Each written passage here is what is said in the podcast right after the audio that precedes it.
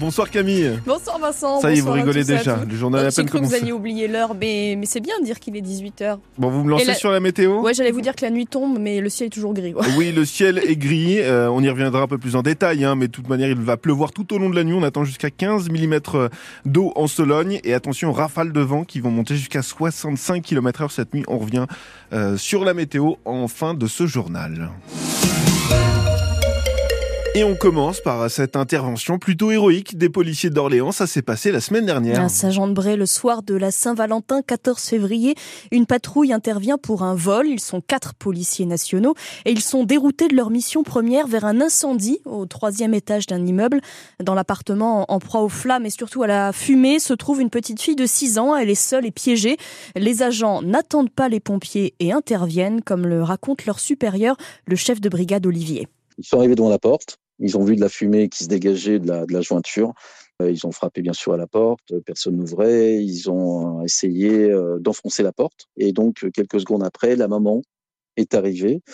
Euh, se trouvait quelque part dans l'immeuble ou je ne sais pas.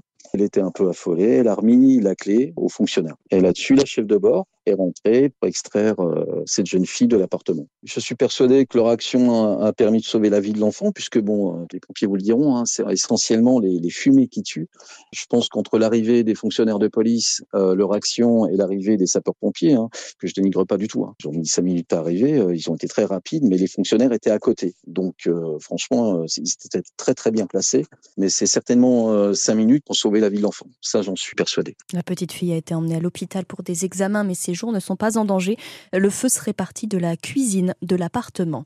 Thomas Ménager, député Rassemblement national du Montargois, dénonce une menace de mort après les dégradations sur la façade de sa permanence parlementaire la nuit dernière. Le mot facho y a été tagué à la peinture noire et une affiche représentant une guillotine a été collée sur la vitre.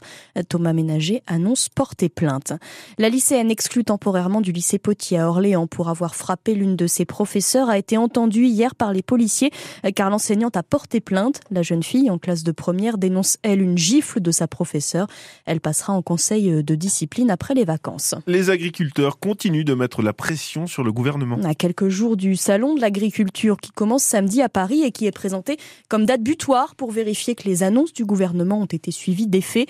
La traduction sur le terrain de la réponse politique à la crise agricole, c'est de cela qu'il a été question lors d'une réunion ce matin à Orléans, à la DRAF, la direction régionale de l'alimentation, de l'agriculture et de la forêt.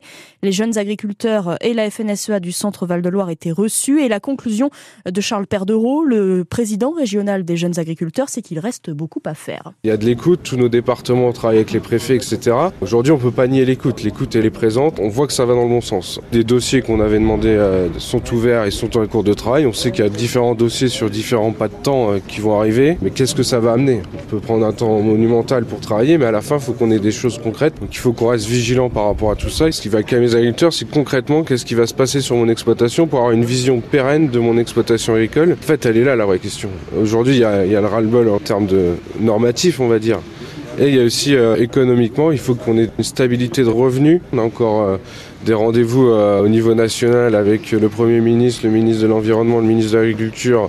Samedi matin, probablement des annonces du président de la République. Derrière, on va falloir décrypter. On a une semaine aussi de travail au salon, euh, 10 jours qui vont être intenses pour toutes les filières, pour qu'on puisse faire un bilan à la fin et de voir concrètement ce qui va retomber sur nos exploitations agricoles. Et au même moment, ce midi, le Premier ministre a fait un nouveau point assurant euh, que 100% des chantiers annoncés sont ouverts. Gabriel Attal promet aussi une nouvelle loi Egalim d'ici l'été afin d'apporter une meilleure rémunération aux agriculteurs. Ailleurs en France, le coup de pression des agriculteurs se traduit par des actions. Blocage de l'autoroute A62 près de Montauban, rassemblement devant le numéro 1 mondial du lait Lactalis en ce moment à Laval où la Confédération paysanne demande une rencontre avec la direction du groupe.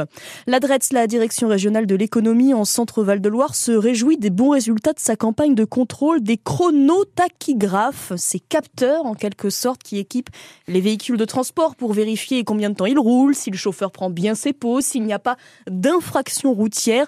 En 2016, 7% de ces capteurs n'étaient pas conformes au règlement. En 2023, ce chiffre est tombé à 3%.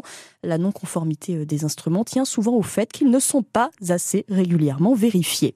La cérémonie d'entrée au Panthéon de Miss Missak Manouchian va commencer dans quelques minutes. Un hommage présidé par Emmanuel Macron pour ce résistant apatride d'origine arménienne, mort fusillé par les nazis au Mont-Valérien. C'était il y a 80 ans, jour pour jour. Missak Manouchian entre au Panthéon, lui, sa femme Mélinée et ses 23 compagnons exécutés à ses côtés euh, le 21 février 1944. Robert Birandoun, l'un des derniers survivants de la résistance, sera présent.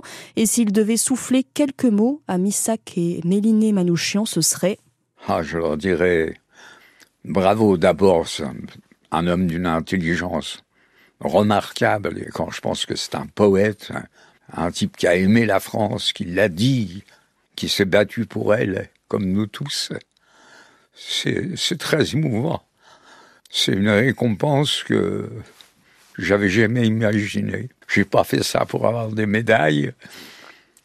Je l'ai fait parce que parce que j'étais français, j'aimais la France, comme eux. La cérémonie au Panthéon s'achèvera vers 20h ce soir. À Orléans, les partis de gauche organisent un hommage à leur manière au groupe Manouchian avec une table ronde à partir de 18h30 à la salle Eiffel et ils évoqueront aussi la loi immigration.